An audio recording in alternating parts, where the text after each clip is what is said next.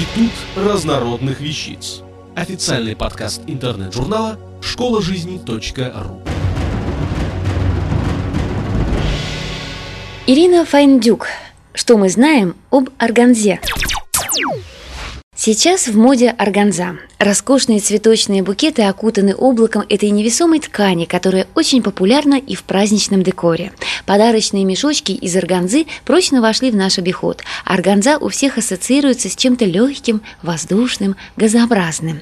Это действительно тонкая, но жесткая и очень крепкая прозрачная ткань, сделанная из полиэстера, шелка или вискозы путем скручивания двух волокон. От этого органза приобретает мягкий серебристый блеск и переливается в свете солнечных лучей. Нити органзы подвергаются сложной обработке. Для создания ткани выбирают крепкие, тонкие, почти непрозрачные нити без изъяна.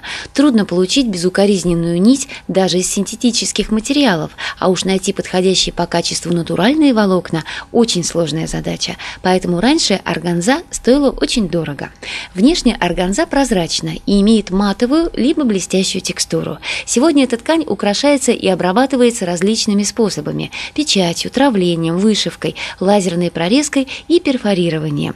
Появились новые модные виды ткани – органза, хамелеон, эффект шанжан, обусловленный переплетением нитей разных цветов в качестве утка и основы, которая меняет цвет в зависимости от угла освещения, и органза радуга с переходящей из одного цвета в другой вертикальной полосой. Колючесть этих тканей используют в современных интерьерах для создания объемных ломких, будто небрежных складок на шторах и ламбрикенах.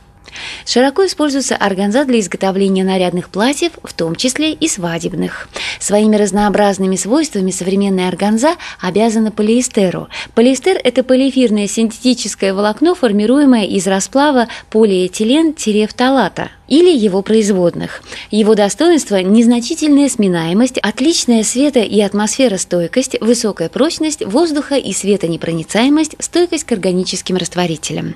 До тех пор, пока органзу изготавливали из шелка и вискозы, она относилась к очень дорогостоящим тканям, использовавшимся в основном для воротничков, для украшения костюмов. Сейчас органзу из вискозы в России найти сложно, а шелковую почти невозможно. Внедрение полиэфирных волокон позволило снизить стоимость этой ткани, и теперь мы имеем доступное, роскошное украшение нашего интерьера. А если продавец будет вас уверять, что перед вами натуральная органза, вряд ли это правда, так как в таком случае ткань стоила бы баснословных денег. Слово органза неизвестного происхождения, не устоявшееся в языке, и хотя сама ткань весьма древняя, известно про нее мало. Поэтому произносят название ткани и органза, и органза на французский лад, хотя название к Франции не имеет никакого отношения. Скорее всего, свой вклад во французское произношение внесло существование ткани органди. Многие до сих пор считают, что органди и органза одно и то же.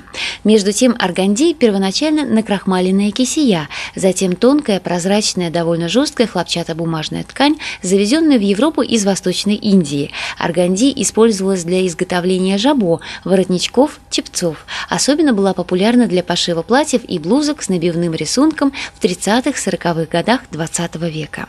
Органза же тоже прозрачная жестковатая ткань, но прочная и упругая. Изготавливалась первоначально из натурального шелка и была завезена в Европу тоже с востока где-то в конце XVIII века. Есть версия, что органза произошла из Узбекистана, а название ей дал древний город Ургенч, который на восточный лад произносится Урганч. К тому же в этом городе издавна существует шелкопредельная фабрика. Вебстеровский и Оксфордский словари предполагают, что название органза произошло от названия американской торговой марки Ларганза 1820 год, под которой выпускались шелковые ткани. Здесь ударение ставится на второй слог. Эта версия тоже достаточно убедительна, однако в словарях русского языка зафиксирована органза. Как бы то ни было, в нашу жизнь она приносит праздничное настроение.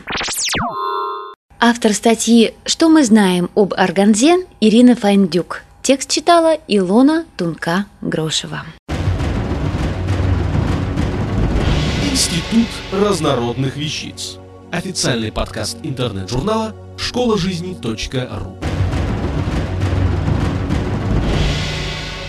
Слушайте и читайте нас на www.школажизни.ру.